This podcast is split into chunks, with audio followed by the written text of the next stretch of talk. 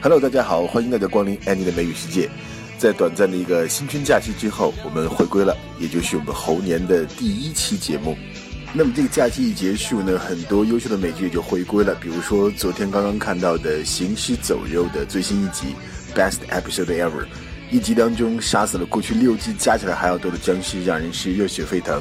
那么昨天呢，《Better Call Saul》就是《风骚律师》也开播了新一季，再等几周。万众瞩目的《权力游戏》也要开播了，这么多的剧让人目不暇接了。好，我们言归正传，回到《老友记》。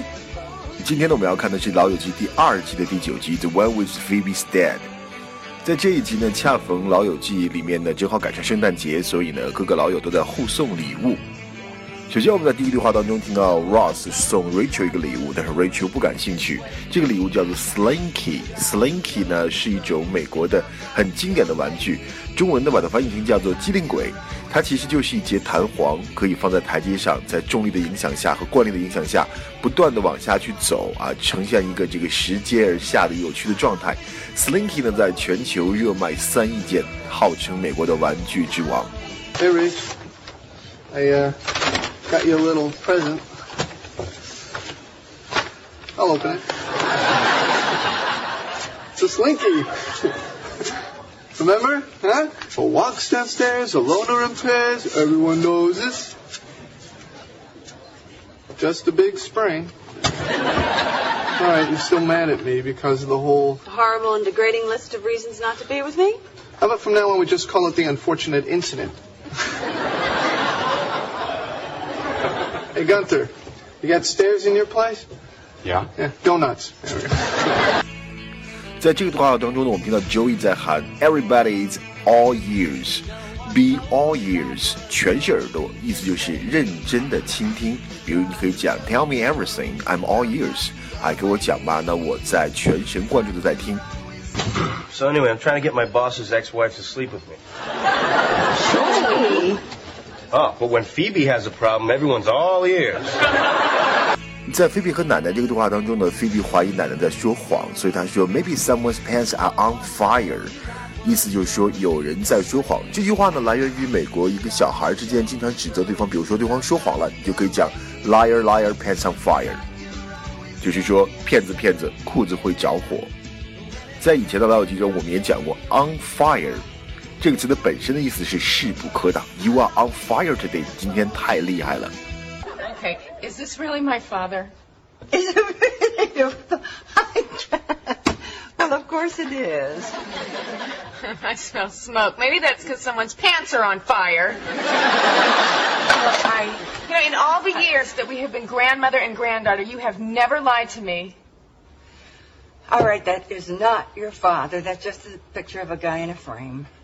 在下面这个对话当中，我们听到了 mistletoe 这个词。其实，在去年的圣诞节的一个特辑当中，也提到了 mistle 这个词。胡寄生，这胡寄生呢本身是一种植物，在圣诞节的时候呢，胡寄生会被挂在房间里面或者门底下。按照传统呢，两个刚好站在胡寄生下面的人就应该要接吻，所以呢，胡寄生是一个圣诞节当中的一个 symbol。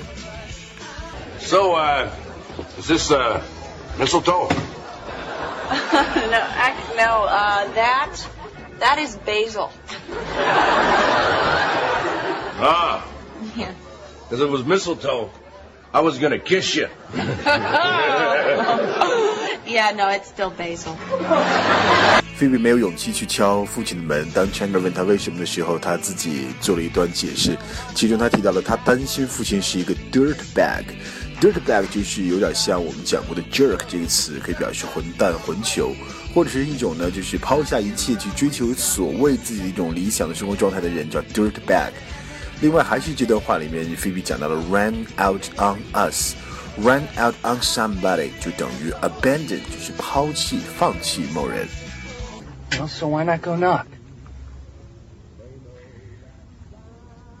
Well, because I mean, what if, What if he's not this great dad guy? I mean, what if, what if he's just still the dirtbag who ran out on my mom and us?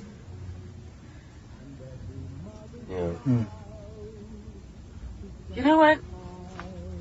I've already lost a fake dad this week, and I don't think I'm ready to lose a real one. 最后这个对话当中呢，Chandler 和 Joey 在给大家送礼物，他们送了几件跟汽车相关的东西，我觉得还是挺有意思的，可以给大家讲一下。一个就是叫 Wiper Blaze，Wiper Blaze 的意思就是汽车的雨刷，叫 Wiper Blaze。还有一个呢就是 Car Smell，Car Smell 就是汽车香料。Rach, these are for you. Wiper blades. I don't even have a car. no, but with this new car smell, you'll think you do. 好，这就是我们今年猴年的第一期《漫谈老友记》，祝大家都有一个好的心情，我们下期再见。